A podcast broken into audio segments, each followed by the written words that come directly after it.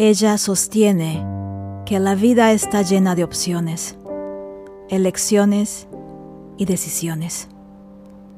También dice que nosotros elegimos nuestra propia felicidad, que nosotros creamos las condiciones para que eso suceda.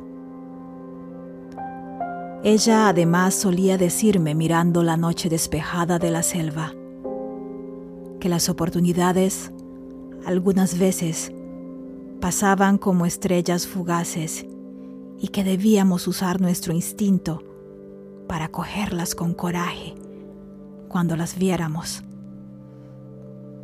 En ese entonces, a mis seis años de edad, me imaginaba volando en el cielo, trepada en una de esas estrellas que apresuradas pasaban dejando escarchado el negro firmamento.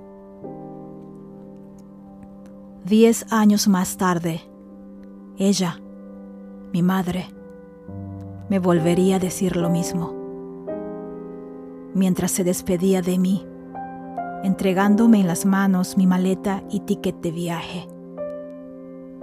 Camino a la estación, me eché a llorar porque yo quería quedarme a su lado para siempre, en ese pequeño pueblo bañado por el Océano Pacífico, cuyos atardeceres eran mágicas naranjas cortadas a pedazos.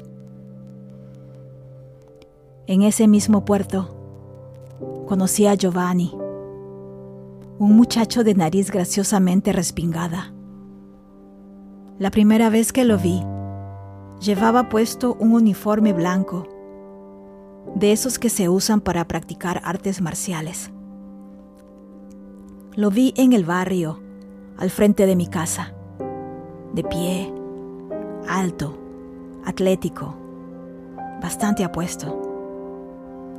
Él se dio cuenta que yo lo observaba con curiosidad desde el otro lado de la calle y nos quedamos mirando como hipnotizados.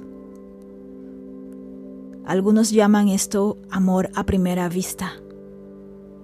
A esta edad, en la actualidad, yo lo llamaría atracción física a primera vista.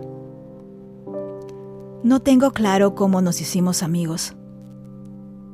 Tampoco quién le habló a quién primero. Pero sí recuerdo que me declaró su amor en una carta, la cual me pidió que no abriera hasta que yo llegara a casa.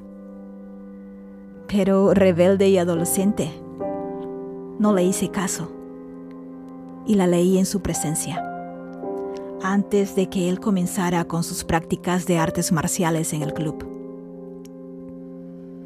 Cuando entendí sus dulces palabras ahí escritas a puño y letra, por primera vez sentí esas mariposas que todo el mundo dice sentir en el estómago.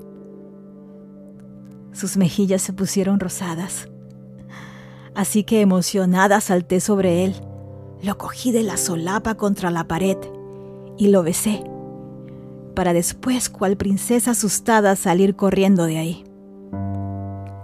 Ese fue el inicio de mi primer amor, si es que fue amor. Real, intenso, dulce, inocente y honesto.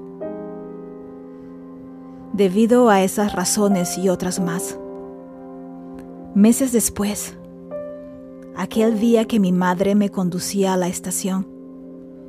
Mis lágrimas se precipitaban como una garúa silenciosa, porque sabía que me iba de ese lugar de a pocos y para siempre, que no vería más a Giovanni, a mi reducida familia, a los amigos de la escuela secundaria, a mis vecinos de barrio, a mi gato, mi habitación a esa porción del Pacífico y su gente. Ella, notándome acongojada, respiró profundo y me dijo, si quieres ser lo que tú sueñas, si quieres convertirte en una periodista,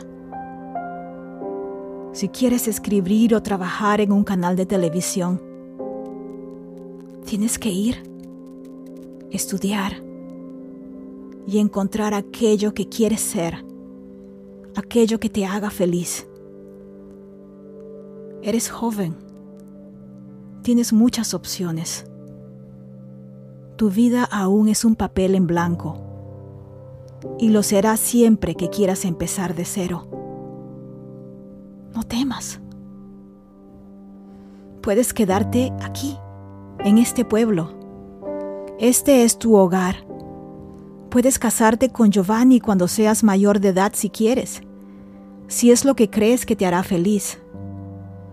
O puedes coger este ticket y descubrir lo que te espera más allá. Recuerda que la vida está llena de oportunidades, de opciones y decisiones.